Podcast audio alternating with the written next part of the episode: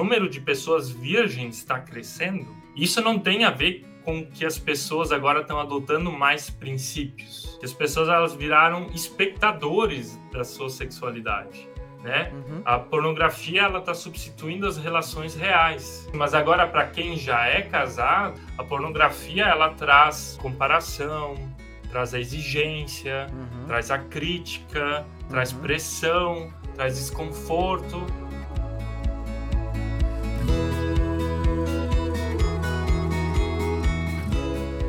Bom dia, boa tarde, boa noite, seja muito bem-vindo ao Teologia Essencial Podcast.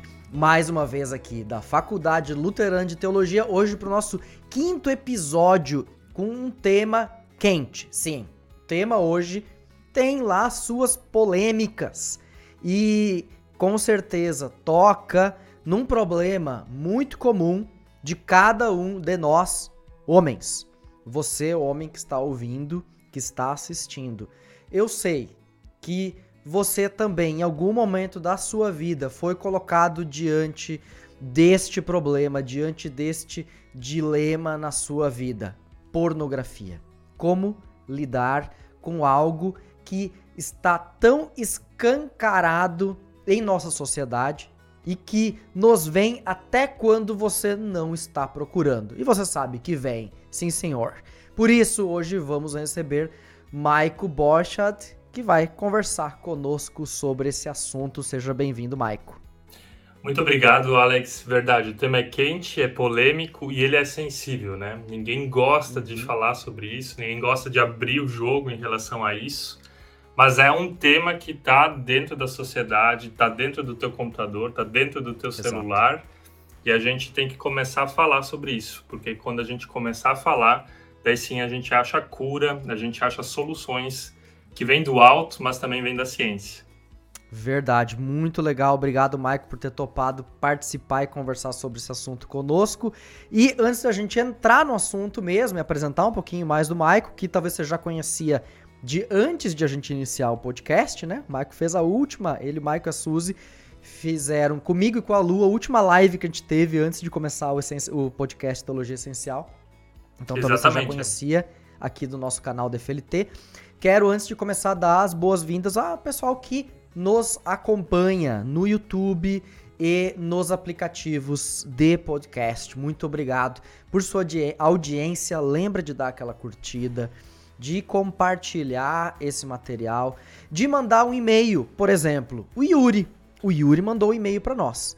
O Yuri veio expressar o seu agradecimento e parabenizar pelo excelente material. Tem acompanhado todos os episódios e compartilhado com as pessoas da sua comunidade. Olha aí, faz como o Yuri que tem não só ouvido, mas compartilhado com o pessoal lá da Melk de Rio do Sul. Abraço o pessoal da Melk de Rio do Sul que tem nos acompanhado. E você também, não só porque você quer ganhar um abraço, uma menção, um podcast, que também é bem legal, mas assim, para para mostrar da onde você vem, quais são os seus dilemas. Se você quiser colocar situações que você gostaria de ser abordado, eu não, não, não preciso ler a sua, sua questão pessoal aqui no, no podcast, não preciso te expor nem quero te expor aqui.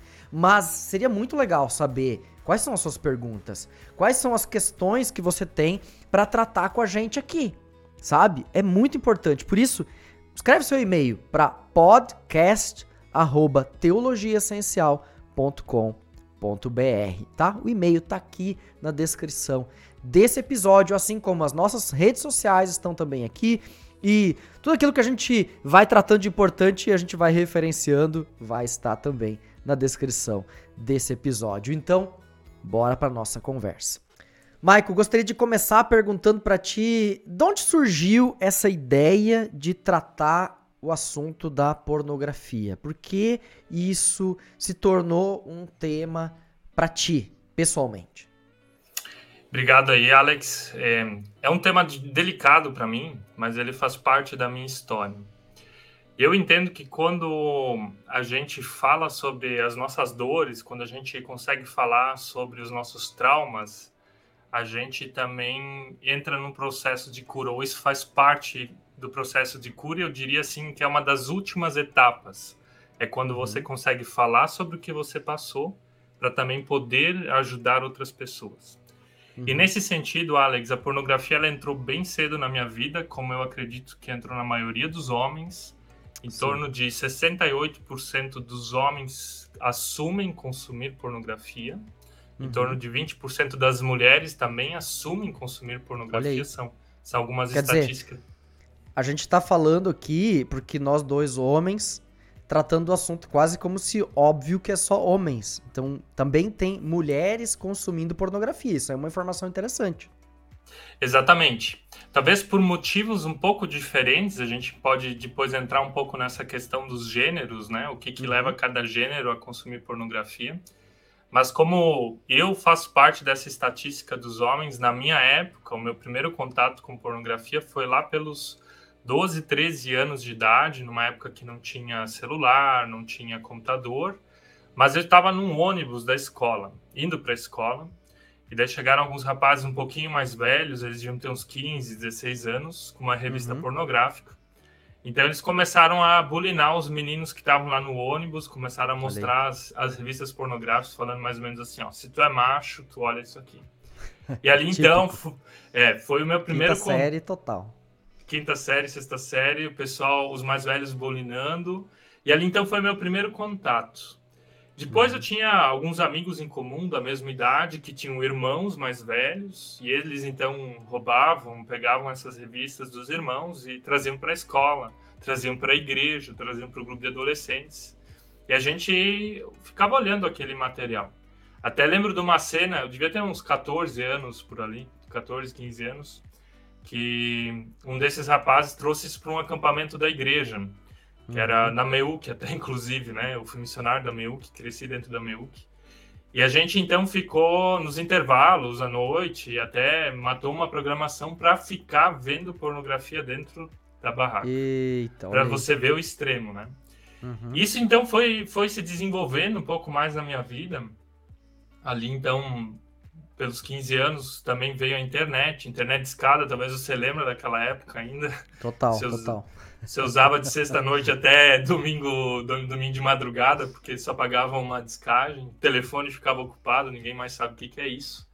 Mas então, com o primeiro computador na nossa casa, ele estava também no meu quarto, isso também me levou a gatilhos a partir das revistas para a internet. Então, os amigos em comum eles falavam de sites, eles falavam de conteúdos que eles consumiam, e assim então começou a minha vida dentro da pornografia. E mesmo nessa fase, assim, lá pelos 15, 16 anos, eu tive um encontro com Deus, um encontro com Jesus, num uhum. evento da ISLB, eu encontrei um jovem de Tuporanga, que talvez a maioria de vocês deve conhecer, tem muitos jovens uhum. lá, onde Sim, é eu um digo assim, grande, né? É, onde eu comecei a minha caminhada de fé e onde foi a primeira vez que eu me fiz, digamos assim, consciente do que isso estava fazendo comigo e com a minha vida. Uhum. Né? Tem aquela, aquela coisa do apelo, de você para frente, de entregar a tua vida a Jesus. Eu fiz tudo uhum. aquilo lá, mas eu percebi que não resolvia o problema.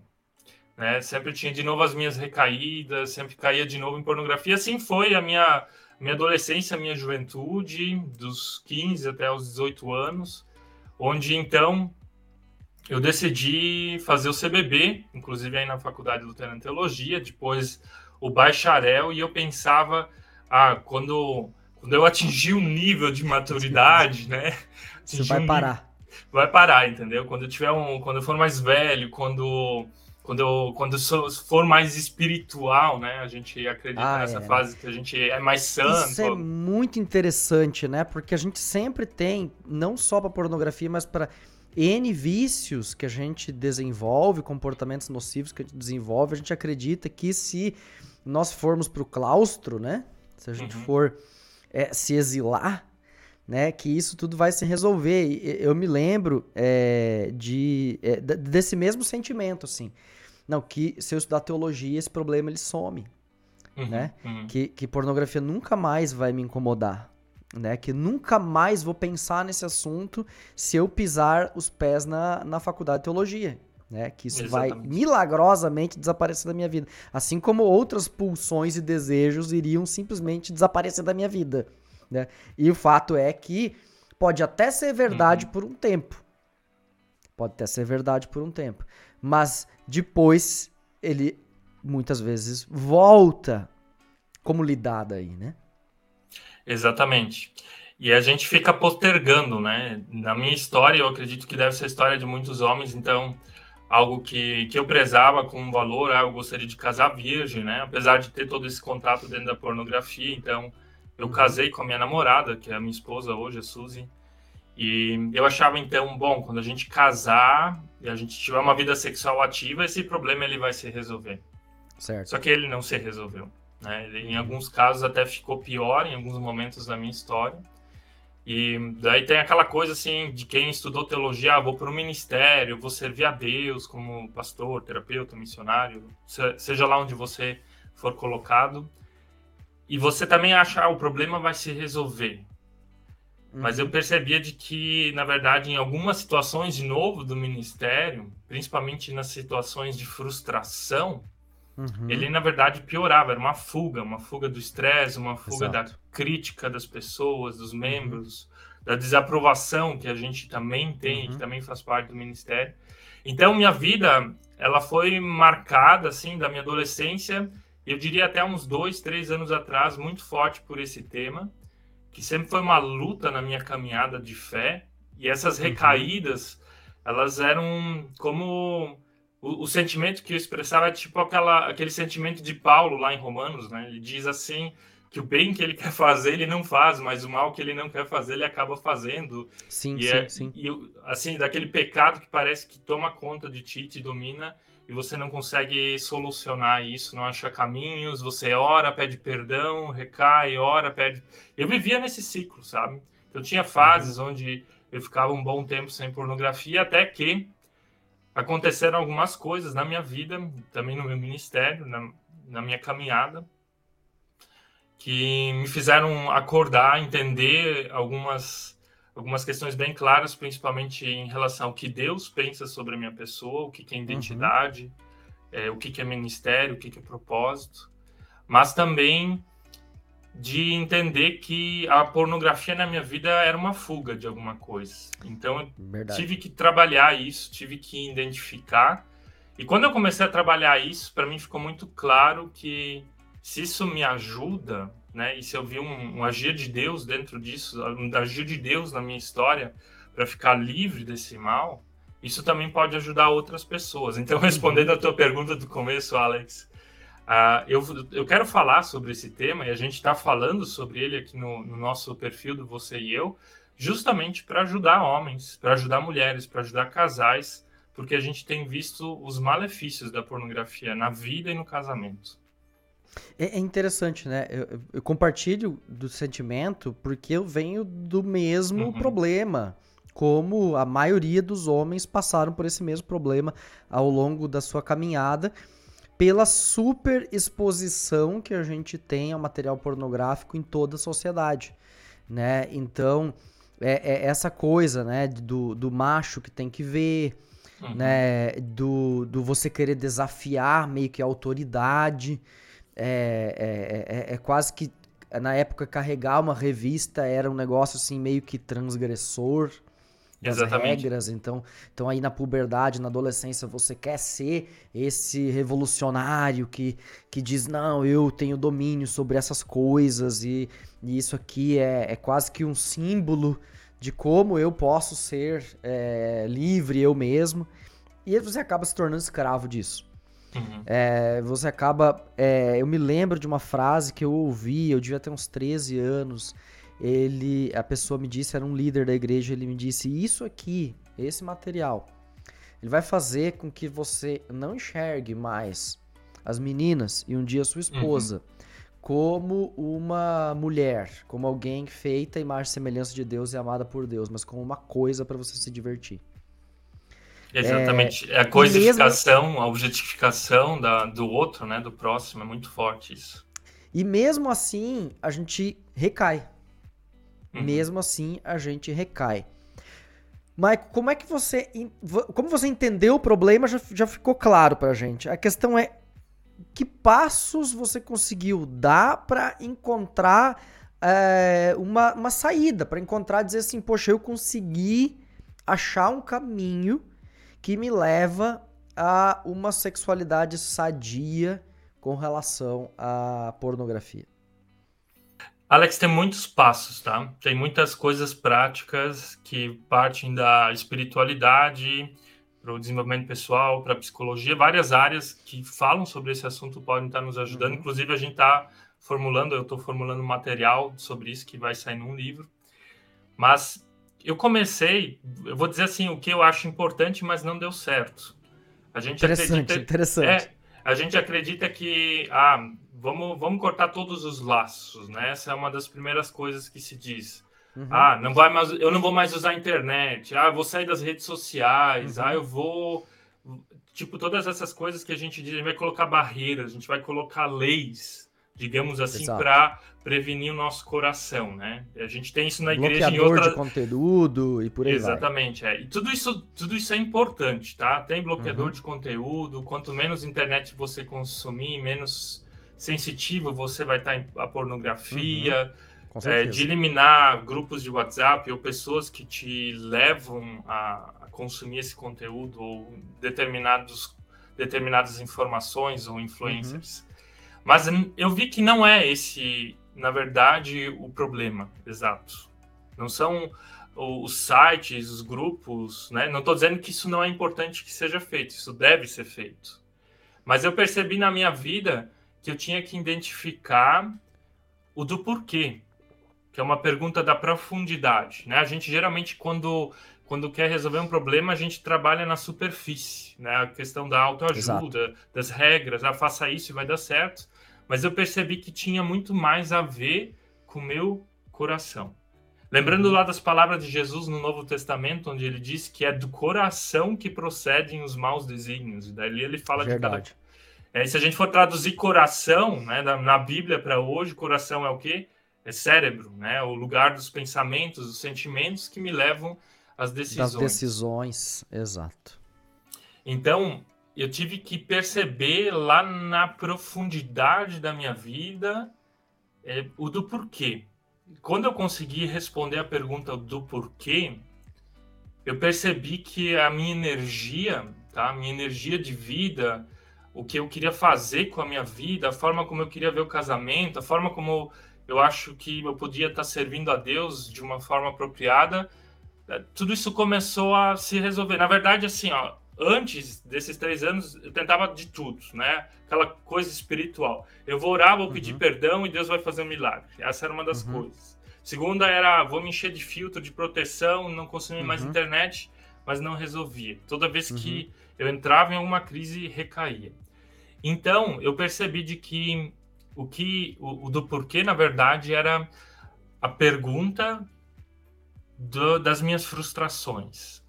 E eu percebi de que, eu, de, que, de que a pornografia na minha vida era uma busca por intimidade verdadeira, tá?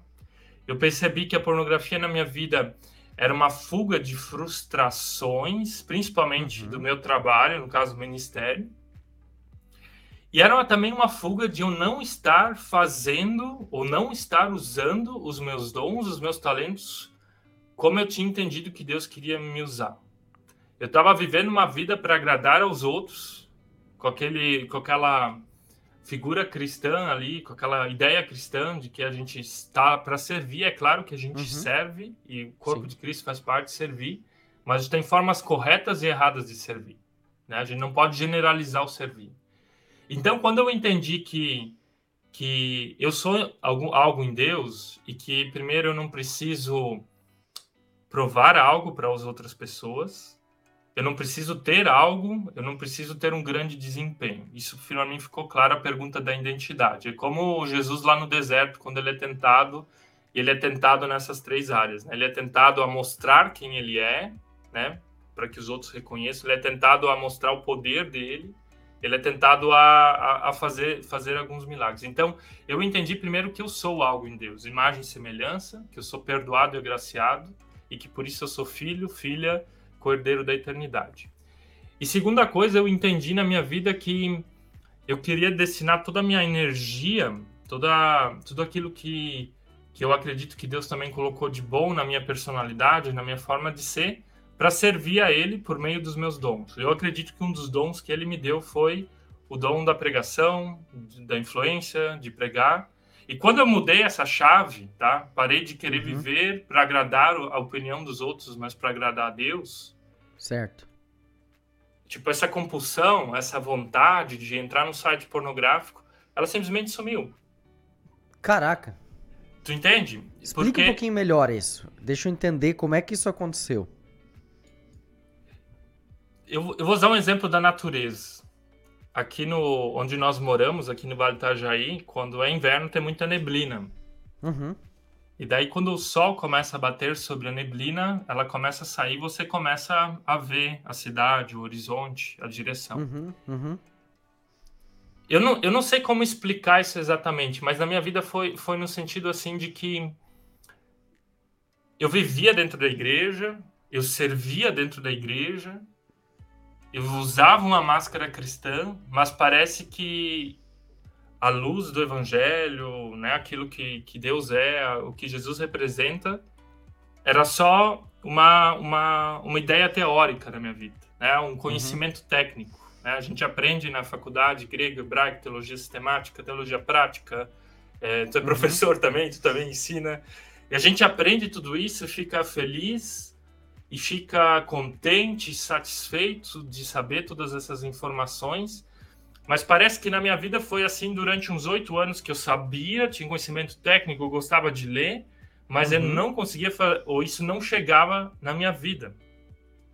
E na certo. forma como eu podia servir a Deus. Então, quando, quando eu clareei essas questões, quando eu entendi que, que servir a Deus não é só ter o conhecimento, mas também ter a vida, eu digo espiritualidade, vida com Deus, é, isso começou a se resolver. Uhum. Parece ser simples, parece ser mágica. A gente pode olhar também outros, outro, verdade, outros verdade. textos, mas eu entendi a direção para a qual eu tinha que caminhar. Né? E uma das direções para nós, que foi um passo muito difícil, né? foi o passo de sair da Alemanha e voltar para o Brasil. Foi uhum. muito difícil tomar essa decisão. Foi uma decisão contra a lógica, foi uma decisão contra, contra hum, o aí, a, a estabilidade, né? Ela, uhum, tudo bom, sim. funciona bem. Foi, foi uma decisão irracional, mas foi uma decisão que para nós veio a partir de uma palavra de Deus bem clara, lá do profeta Zacarias, mas ela foi uma direção para nós.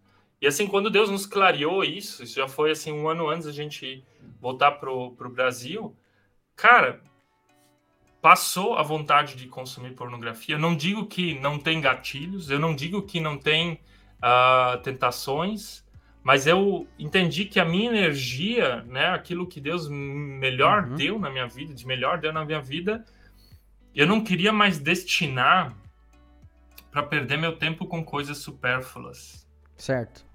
E a pornografia era uma das coisas supérfluas Sim, que, total. em vez de, de me dar paz, amor, alegria, equilíbrio, é, comunhão, ela, na verdade, ela me afastava das pessoas, me afastava da minha esposa, me afastava de Deus e me afastava de mim mesmo. Uhum. Então, eu percebi de que essa clareza de, de entender qual é a direção da minha vida, como é que eu vou ocupar minha vida, como é que eu vou ocupar meu tempo, como é que eu vou gerir meu tempo, como é que eu vou servir a Deus, foi para mim a resposta. Tá? Eu não posso dizer que vai ser para não posso dizer que vai ser para ti, não posso dizer que vai ser para para quem está nos ouvindo ou vendo, mas foi para mim, foi clarear a pergunta da identidade, quem que eu sou em Deus, e a pergunta da nossa função no corpo de Cristo. A gente pode chamar isso de propósito, de função. Qual é a minha função dentro do corpo de Cristo? É ser mão, é ser pé, é ser barriga, é ser cabeça é Cristo, é ser orelha, não sei, né? Então, para mim, a, a clarear isso foi, não, eu quero palestrar, eu quero ajudar pessoas por meio da área dos relacionamentos. Eu quero falar, quero falar de Deus, quero falar do que Deus faz, das grandezas da palavra a partir da área do nicho dos relacionamentos. E ali, então, clareando a, a direção da minha vida, é aquela coisa de que você não perde tempo com aquilo que são fugas, que é irrelevante. Sim, mas assim, quando você fala de, de, de fugas, né? É... Existem N fugas que a gente utiliza e é bom a gente ter não fugas, mas lugares seguros nos quais nós podemos nos refugiar quando a gente tem estresse, quando a gente tem preocupação, quando a gente tem é, é, algo que está nos pressionando e a gente precisa é, se sentir amado, querido e ter descanso. O que você, olhando assim para a sociedade, para a igreja, para o mundo hoje, onde é que estão os lugares, esses momentos que têm sido fonte de estresse, de preocupação, de, enfim, de tudo isso que nos leva a querer fugir para a pornografia, que é o assunto que a gente está falando aqui, mas acaba também tendo outras fugas que a gente uhum. tem. Pode, a gente pode fugir também para glutonaria, a gente pode fugir uhum. para bebida, pode fugir para fugir para é, é, é, outros substâncias psicoativas, para o jogo, né, para o vício de redes sociais, né? A gente pode ter uhum. várias fugas.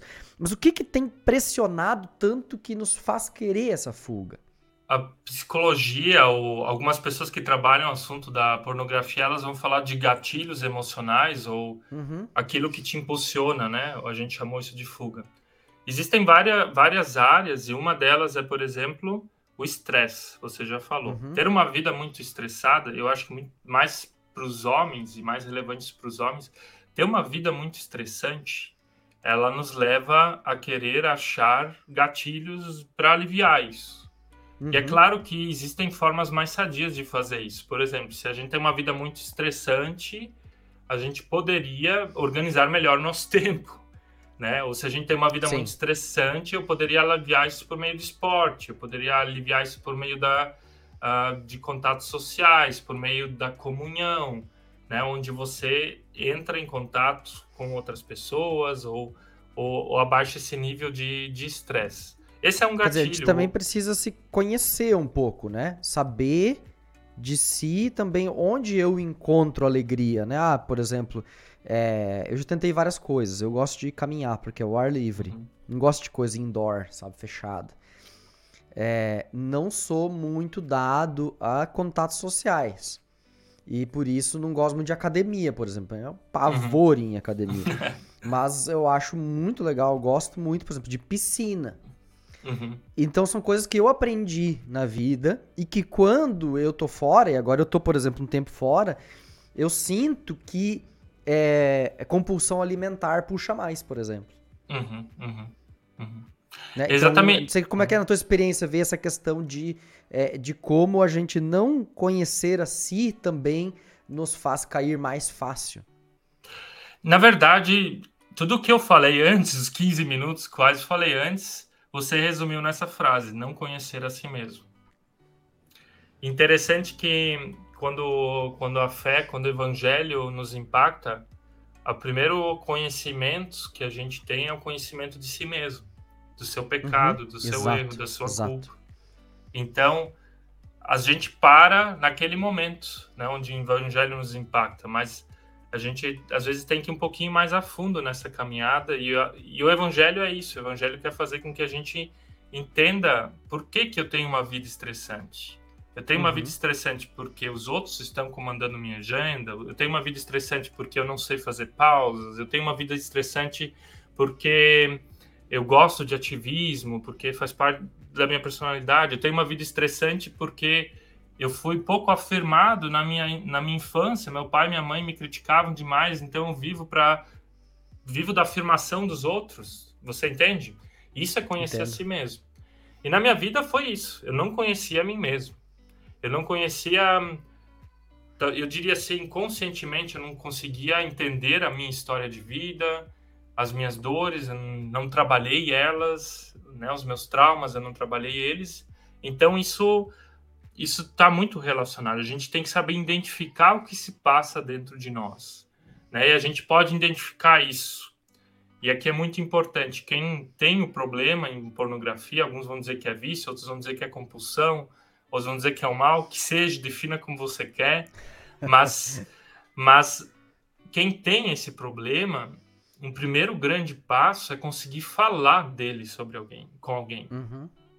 Porque quando a gente fala, e não só na oração diante de Deus, eu não vou minimizar a oração, mas eu acredito que Deus se materializa também no irmão, na irmã, e aqui é importante também você, se você tem esse problema, falar com alguém do mesmo gênero, do mesmo sexo, mas quando você fala, então você também está organizando as tuas memórias, você está Exato. organizando as tuas dores, você está conhecendo a ti mesmo.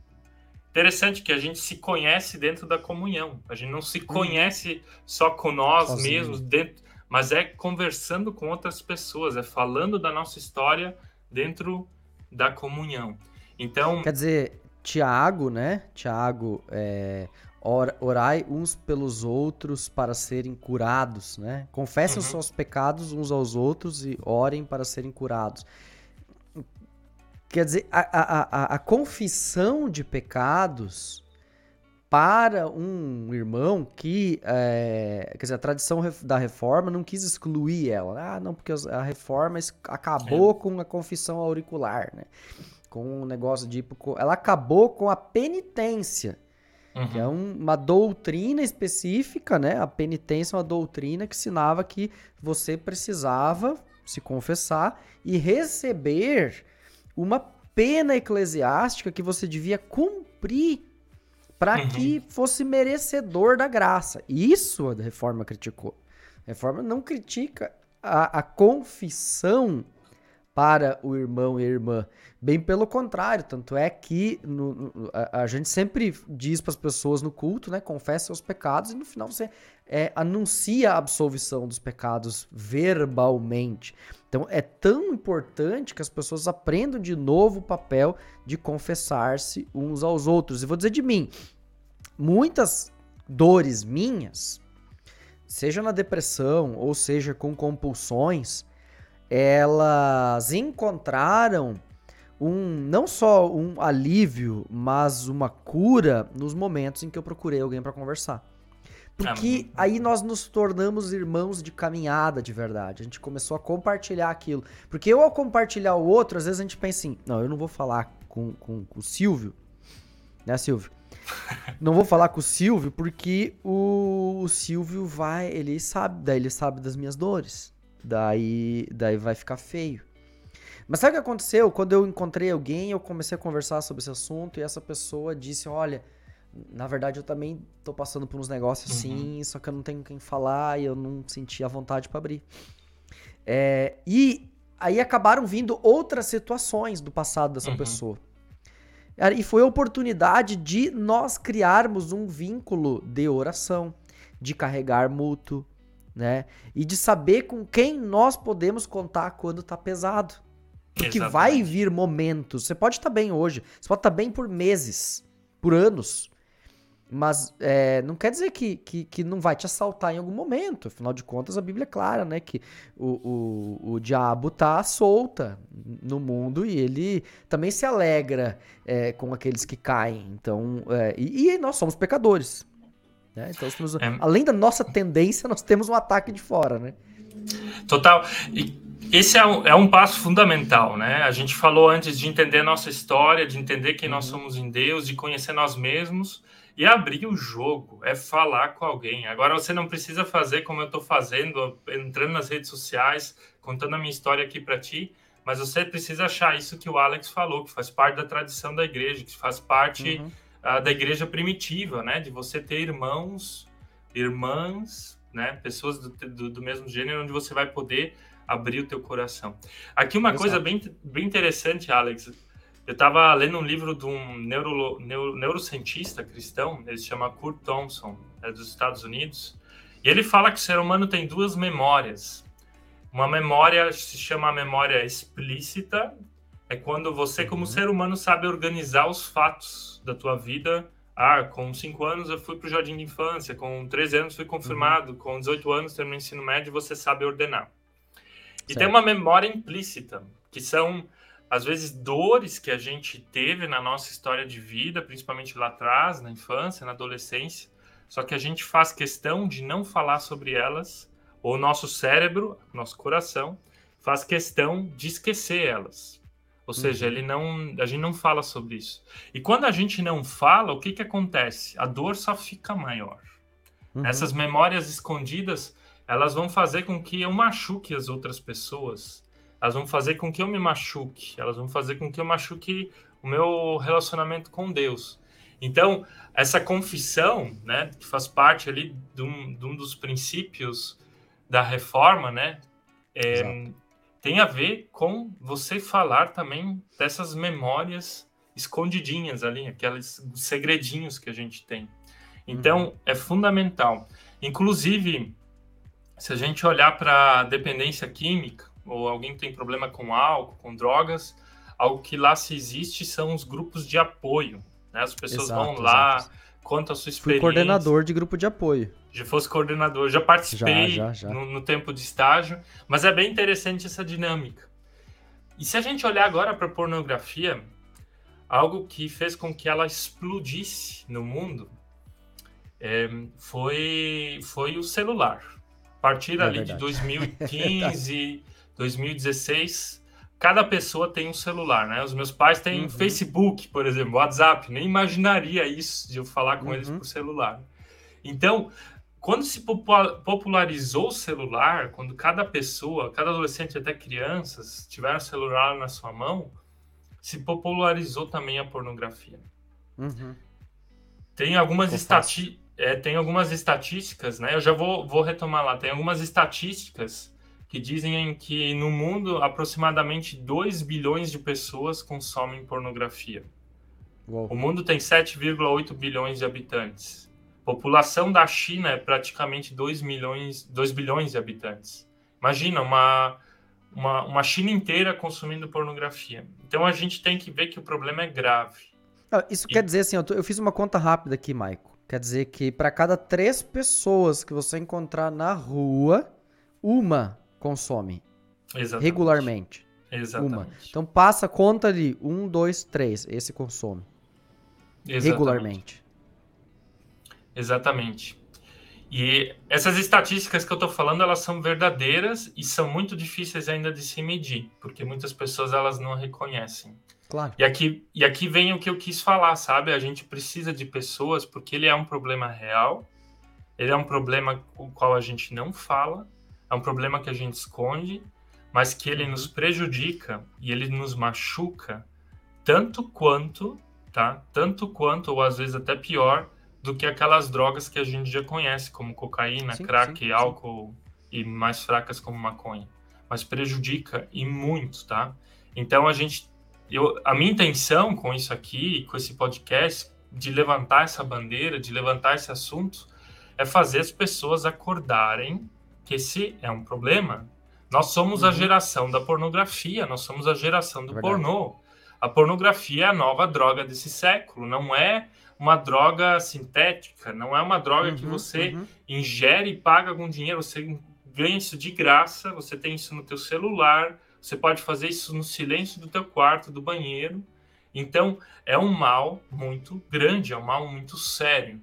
Então a gente tem que é... começar a se fazer ciente como cristão, como igreja, como marido e como esposa.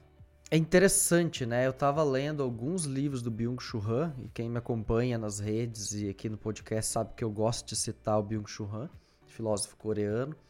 É, e, e ele trata isso com relação à política, por exemplo, com a sociedade e com a mídia em geral, inclusive com assuntos que não são pornográficos no sentido erótico, mas que ele uhum. utiliza a palavra pornografia para dizer que existe um ethos, quer dizer, um modo de nós nos portarmos na sociedade que foi moldado pela uhum. pornografia. Uhum. Então nós, às vezes, tratamos, ele, ele fala. Ele chama isso de da pornografia, que é o você é, ficar numa, numa outra sala, vamos dizer assim, observando pessoas tendo relações. Uhum. Esse é o voyeurismo, é a pessoa que tem prazer em observar o outro. Então a pornografia permitiu que você fosse é, esse, é, é, esse espectador das relações íntimas de outra pessoa e tivesse prazer nessa expectação. É, e aí o que o Byung-Chul Han vai refletir, ele vai dizer que isso é nocivo para nós, para nossa, nossa forma de pensar, nossa forma de agir, porque é, é, é, faz com que a gente deixe de ser pessoas que tomam posições, né, que têm ações concretas no mundo e sejam pessoas que apenas vivam do espetáculo. Uhum. Porque nós só queremos assistir, nós não queremos mais estar no papel. Então nós não assumimos mais o papel de marido, de esposa, nós queremos apenas ser meros espectadores disso tudo que está aí. Então ele, ele reflete muito sobre como é, a pornografia tem moldado toda a sociedade. Isso é seríssimo. Isso é seríssimo. Falasse de um aspecto ético, falar de um aspecto prático. Sabia que o número de relações sexuais entre os casais vem diminuindo nos últimos anos? Nossa. Outro, outro fator interessante, né? Eu acredito sim que, que o sexo é para o casamento, mas que uhum. o número de pessoas virgens está crescendo no mundo. Isso não tem a ver com que as pessoas agora estão adotando mais princípios. Elas têm a, têm a, ver, com isso, tem a ver com isso que você falou, do ethos, que as pessoas elas viraram espectadores da sua sexualidade. Né? Uhum. A pornografia ela está substituindo as relações reais.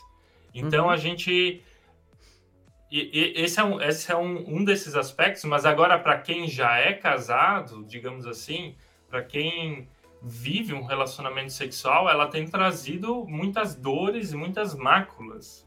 Né? E eu digo para dentro do meu casamento, mas a pornografia ela traz para dentro dele comparação, traz a exigência, uhum. traz a crítica, traz uhum. pressão, traz desconforto.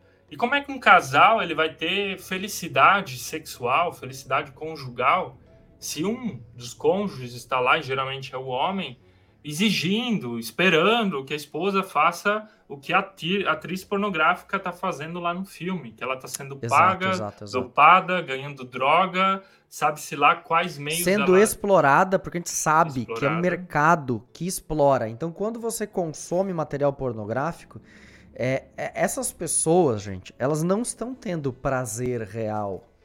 Elas estão sendo. Muitas dessas pessoas são escravas sexuais de outros que as escravizaram para que você possa consumir. Tá? Então, esse é um. Uhum. Você pensa assim, poxa, mas é, é você é tão contra. É, é, uh, que, que a família seja atacada. Uhum. Você é tão contra que os seus filhos sejam atacados. Mas ao consumir esse material, você colabora, você colabora não só para a exploração daquelas pessoas, mas para um mercado que é, explora crianças, tá? Na, é, é, é que explora adolescentes, é, uhum. é que, que é um círculo vicioso. Então, assim, é, é, tem uma dimensão ainda maior. A gente acaba oferecendo, porque você vai dizer assim, pô, mas eu não pago. Você é. paga, porque ao acessar tem cheio de propaganda. E essas propagandas é o que financiam essas pessoas que estão promovendo isso daí. Exatamente. E tem tem vindo também novas formas. Eu não gosto de falar de sites, eu não falo de atrizes, de pessoas que fazem parte do mundo pornografia, porque eu não acredito que isso edifica, tá? Uhum. É que nem você chegar para um ex-dependente e falar, ó, lá naquela cidade, lá naquele bairro, você encontra tal traficante e a droga dele é boa, né? Mas existem, exato, sites, exato. É, existem sites que têm surgido agora também com pornografia paga. Né? E sim, são sites sim, sim, caríssimos, né? As pessoas, elas estão viciadas porque ele usa o gatilho de pessoas normais que vão lá e se expõem, né? Expõem a sua vida íntima e outras pagam por isso. Então acaba acaba aquilo que a gente falou antes, né, da coisificação, da objetificação, uhum. ela também é uma não, não é só tornar o outro um objeto, mas é também a questão de explorar o outro financeiramente, né? De é de fazer com que pessoas elas não consigam sair nunca daquele meio. Não é só a pessoa que está consumindo de um lado, mas a pessoa que está produzindo do outro lado. Então Exatamente. essa indústria que tu falou, ela é, ela é muito má. Existem estatísticas. Eu tenho aqui, Alex, é, algumas das estatísticas de faturamento da pornografia. Deixa eu só, só abrir uhum. aqui para ver se eu acho.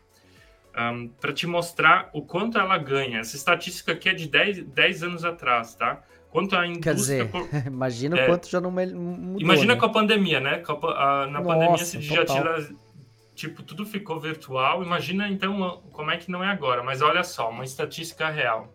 Ela fatura 90 bilhões de dólares anualmente. Isso é, na, há 10 anos atrás, isso equivale ao faturamento de empresas como Microsoft, como Google, como Amazon naquela época. Nossa.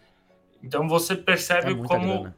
E é o que é o que se é medível, que você pode perceber uhum. que existe, mas tem toda a indústria clandestina, tem toda a parte da indústria ilegal que está por detrás disso, né? Então a Sim. gente consumindo, a gente está financiando. Né? Não, não tem essa uhum. desculpa, eu não estou fazendo mal a ninguém, né? Você está fazendo mal tá ao teu próximo. Você não está fazendo só mal para ti, para o teu casamento, você está prejudicando pessoas uhum. com o teu consumo grátis de pornografia. É, isso é pesadíssimo, né? Por isso eu acho assim, é, se a gente tem uma consciência é, de, de, é, de que nós é, defendemos a, a dignidade da pessoa humana, uhum de que nós amamos o nosso próximo, de que nós cuidamos da nossa família. E a gente fala tanto de família como criação de Deus, como bênção de Deus da criação para nós. É, não tem como dizer que isso é um assunto secundário. É, não dá para simplesmente dizer isso aqui, porque às vezes a gente pode eleger um assunto que é quente, é, por exemplo, aborto, super quente, super relevante, super importante. Uhum. Vamos gravar uma outra hora um podcast sobre isso. Aqui na casa tem é, colegas aqui que se especializaram no assunto. No entanto, pornografia tá todo dia. Aborto pode ser que acontece, cá ou lá, né? É um assunto que tange algumas pessoas, por isso precisa ser falado. Mas esse é um assunto, pornografia está na mesa do café da manhã das Exato. famílias. E aí nós estamos nós vamos proteger a vida enquanto a gente consome pornografia. É um contrassenso. Então, você que está ouvindo, você que está assistindo, a gente tem que tomar posição. Tá? É, é uma coisa que não dá para protelar. Não dá para dizer que esse assunto não é nosso, que não, não toca a gente, toca a gente. E a gente precisa não só falar, mas nós precisamos tratar dele. Nós precisamos expor ele para tratar ele. Por isso eu convidei o Maico hoje aqui. Maico, Queria que você falasse sobre esse teu projeto que você tem desenvolvido. Você falou antes rapidinho, estou escrevendo um livro, mas eu sei que tem mais coisa. Queria que você uhum. falasse um pouquinho sobre como você pensou é, uma maneira prática de ajudar, especialmente homens aqui, você pensou especialmente em homens, é, como ajudar homens a lidar com pornografia. Como eu falei, da nossa dor também pode estar no nosso propósito. Da nossa dor pode surgir Sim. flores, né? E a gente pode estar tá ajudando outras pessoas. E é isso que eu me proponho. Me proponho basicamente, e é isso que eu quero te convidar se você é homem ou se você quer adquirir informações também para ajudar outras pessoas, a fazer parte de um curso que eu montei. É um curso bem simples, é um curso bem básico, mas ele é para ser prático, ele é para te dar ferramentas, conhecimentos para duas coisas. A primeira delas é para você se entender para você conseguir libertar, para você conseguir vencer esse mal dentro de ti. E esse curso ele tem basicamente 11 pequenos módulos, pequenos vídeos com perguntas de autorreflexão, aquilo que a gente falou antes de você conhecer a si mesmo, onde a gente olha um pouco, onde eu conto um pouco mais a minha história, a gente olha essas estatísticas com mais detalhes, a gente uhum. entende um pouco o que, que acontece com o nosso cérebro, talvez a gente ainda pode falar um pouquinho sobre isso, Alex, a gente vai falar Boa. sobre o que, que ela faz com as pessoas, com os gêneros, né? Homem, mulher. Por exemplo, o número de cirurgias na, nos órgãos sexuais de homens e mulheres tem explodido no mundo. Por causa do que? Da pornografia, né? Inclusive, mulheres, bem interessante, elas fazem cirurgias na vulva, no clitóris, para tentar ficar mais parecidas com o que aparece no mundo da pornografia. E elas geram justamente o efeito oposto porque Nossa. elas vão cortando linhas de prazer ali, né? Então elas vão tendo menos prazer em vez de ter mais, mas que seja. Ele vai falar um pouco sobre a espiritualidade, sobre o que Deus, a Bíblia fala sobre isso. Vou te dar conselhos práticos, tem oito conselhos bem práticos de como você pode fazer isso. E também conselhos de como você pode ajudar, como a igreja pode ajudar, como você pode uhum. aconselhar. Uhum.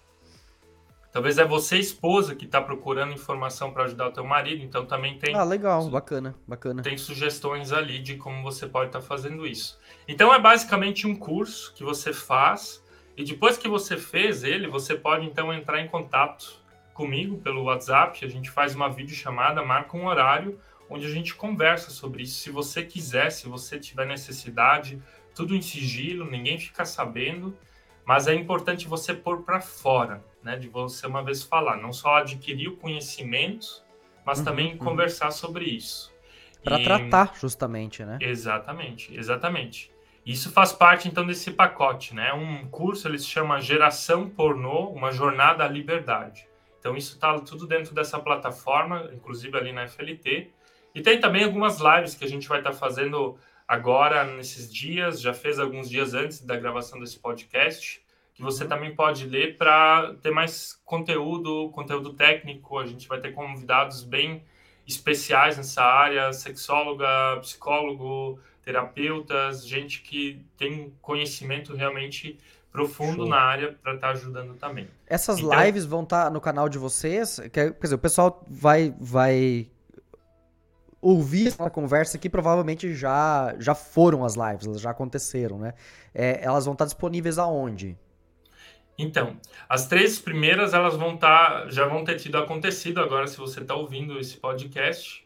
E as outras no três dia do lançamento, que é quinta-feira. Isso é. E as outras três vão acontecer na próxima semana, na terça, na quarta e na quinta, lá no nosso Instagram. Esse conteúdo ele não vai ficar salvo lá, mas ele vai ficar daí salvo na plataforma do nosso curso. Então você. Então peraí, você... deixa eu ajudar o ouvinte aqui. Se você está ouvindo o podcast no dia do lançamento, dia 6 de outubro, na semana seguinte, 10, 11 e 12, é isso, Maico? Exatamente. 10, 11 e 12 de outubro de 2022. Desculpa, 11, 12 e 13. 11, 12 e 13. 11, 12 e 13 de outubro de 2022 no canal Você e Eu, que tá aqui embaixo linkado na descrição. Você pode assistir essas lives. As lives da semana é, em que nós estamos gravando esse episódio você vai ter acesso se você adquirir o material. E todas elas vão estar no material, é isso? Exatamente, exatamente. A gente vai estar ao vivo, 20 e 20 horas, nesses dias que o Alex comentou. E depois elas ficam salvas, então, na plataforma do curso, onde você pode Legal. rever ou ver elas, então, com mais profundidade. Também vão fazer parte desse pacote bônus, né, do, do material.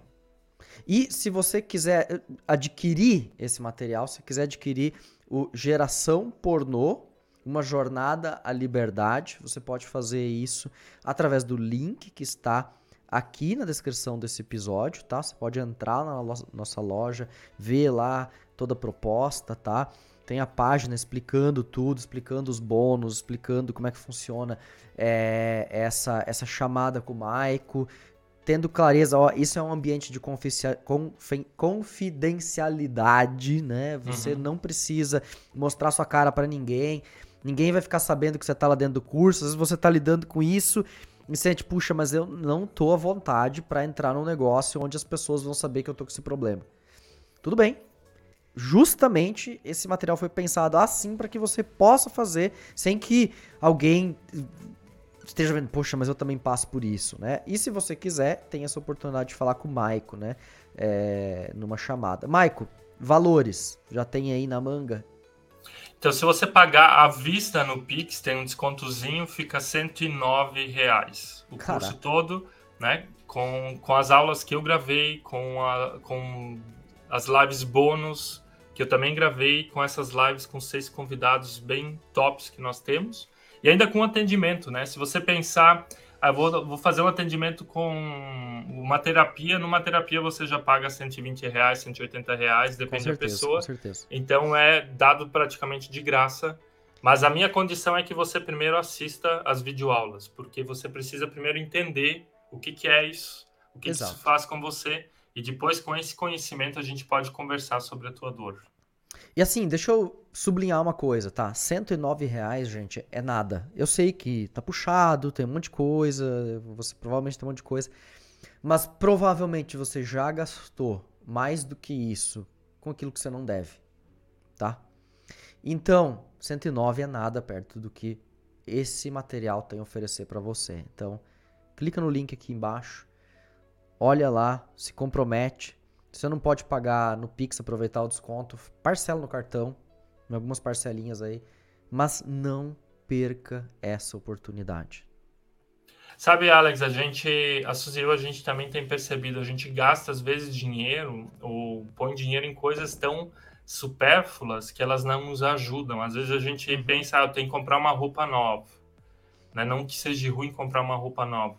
Mas uma roupa nova não vai fazer, às vezes, com que você cure algumas coisas. Você curando Exato. algumas coisas, você vai perder, não vai mais perder tempo com áreas desnecessárias que talvez até vão te dar mais motivação, mais energia, uhum. vão te fazer ser mais produtivo no trabalho, na vida e vão te dar, você ganha esse dinheiro de volta uhum, uhum, através sim, da tua vida. Total. É assim que a gente está vendo os cursos que a gente tem feito na área da sexualidade que nos tem ajudado profundamente também, uh, como por exemplo da pornografia mesmo. Sensacional, Maico. Maico, achei assim, essa é uma conversa introdutória, né? assim, a gente botou alguns problemas na mesa, falamos um pouquinho de caminhos aqui, é, é, sobre como lidar com isso. É, levantamos a lebre, vamos dizer assim. Exatamente. E eu queria motivar você que acompanhou até aqui, que vá lá no perfil do Maico, veja as lives, veja os materiais que você tem produzido, tem muito material grátis lá, tá? é, no site, no, no, no, no YouTube deles, no perfil do Instagram. Então, faça bom uso desse material que está aí, tá? E se você realmente está lá dentro, sentindo que isso é um problema para você, então dá esse passo aí e busque ajuda, tá? Busque ajuda, é tão necessário. Maico, quero deixar para você um recado final para quem tá com esse dilema tá na dúvida, o que, que eu faço, para onde eu vou, onde encontrar ajuda, por favor, ajude é, a cada um de nós aí com a nossa nosso dilema. Antes de eu dar uma última dica, eu quero contar uma história. Legal. Na Idade Média, na Europa, existiam muitos lobos e os lobos eles comiam uh, as ovelhas, né? Comiam os animais os camponeses. E os camponeses então pensavam como é que eu posso atrair e matar os lobos para não comer mais os meus animais. Eles então pegavam uma galinha, alguma coisa assim, matavam ela e pegavam esse sangue e congelavam em cima de uma faca, de uma lâmina. Uhum. Então, depois que essa lâmina estava congelada, com o sangue dessa galinha, eles colocavam mais sangue, congelavam de novo, e assim faziam algumas camadas, umas oito camadas diferentes e pegavam essa faca congelada com sangue e colocavam lá no meio da floresta, em algum lugar. O lobo chegava lá, atraído pelo sangue, começava a lamber aquela faca, lambia, lambia, lambia, lambia. Em algum momento, então, ele se viciava naquilo lá, ele gostava do, do gostinho do sangue, mas as, a língua dele se cortava. E ele então uhum. começava a sangrar em cima daquela lâmina, e até que em algum momento ele morria ali por causa que o seu sangue todo vazou ali. De manhã, o camponês chegava e tinha alcançado o objetivo do que ele tinha alcançado. E, gente, a pornografia é exatamente isso. Se a gente não entende, se a gente não busca ajuda, se a gente não faz um curso como esse, não vai fazer, não vai procurar aconselhamento cristão ou terapia ou alguma coisa do tipo, ela vai nos destruir, né? Ela vai destruir a nossa vida, ela vai destruir a nossa, nossos relacionamentos, ela vai destruir aquilo que o pecado quer fazer, né? Porque o pecado ele vem para matar e destruir. Então, uma dica que eu quero te dar, ou uma sugestão final para você que, que deseja fazer isso, é aquilo que a gente falou. Não guarde esse segredo para ti. Não uhum. guarde ele só sozinho lá no teu coração, porque isso vai, vai te matando devagarinho. Em algum momento você não percebe, mas tudo à tua volta vai estar tá morto. Procure alguém Tá? Se você diz, não, o curso não é para mim, beleza, mas procura alguém, alguém de confiança, alguém do mesmo gênero. Vamos resgatar a confissão a partir da, da tradição, da história da igreja. Vamos confessar, vamos contar a nossa história, vamos curar as nossas dores. E quando a gente começa a curar a nossa história, ou quando Deus cura a nossa história, então isso também vai se solucionando. Então essa é a minha sugestão final. Procure alguém, não fica com esse problema sozinho, mas fale sobre ele, que você vai perceber que ali você está desarmando um monte de coisa. Muito legal, Maico. Muito obrigado. A gente sabe, claro, que Jesus Cristo perdoa todo o pecado. Também, o pecado da pornografia está sob o poder do perdão de Jesus Cristo. No entanto, lidar com as consequências disso na nossa vida não são tão simples assim. É por isso que a gente oferece e recomenda é, aconselhamento, um curso, um acompanhamento, porque a gente sabe que lidar com a consequência do pecado não é tão simples. É, e lidar com a dor de uma recaída, lidar com o problema de é, ter tentado e não conseguido, né, é pesado. Por isso, não deixa para depois tratar desse assunto, tá? Faça o curso, ou então procure ajuda, mas não deixe este assunto para depois, tá? É muito importante. Maico, quero agradecer a tua presença aqui, né? Mais uma vez, muito obrigado pelo, pela dedicação, pelo excelente material que vocês têm produzido. A gente daqui da casa deseja que vocês continuem sendo bênção para a igreja e para onde vocês estão passando. É, e você que está nos acompanhando aqui, que você possa ainda mais se aproveitar desse material e desse ministério que o Michael e a Suzy têm desempenhado. E é, desejo para você uma abençoada semana. Deixa o seu comentário aqui no nosso episódio, se você estiver assistindo no YouTube, ou então você pode participar através do e-mail podcast@teologiaessencial.com.br nas nossas redes sociais também. Compartilha, curte, manda para o seu amigo, para sua amiga e até daqui 14 dias. Tchau. Tchau, gente. Muito obrigado pelo convite.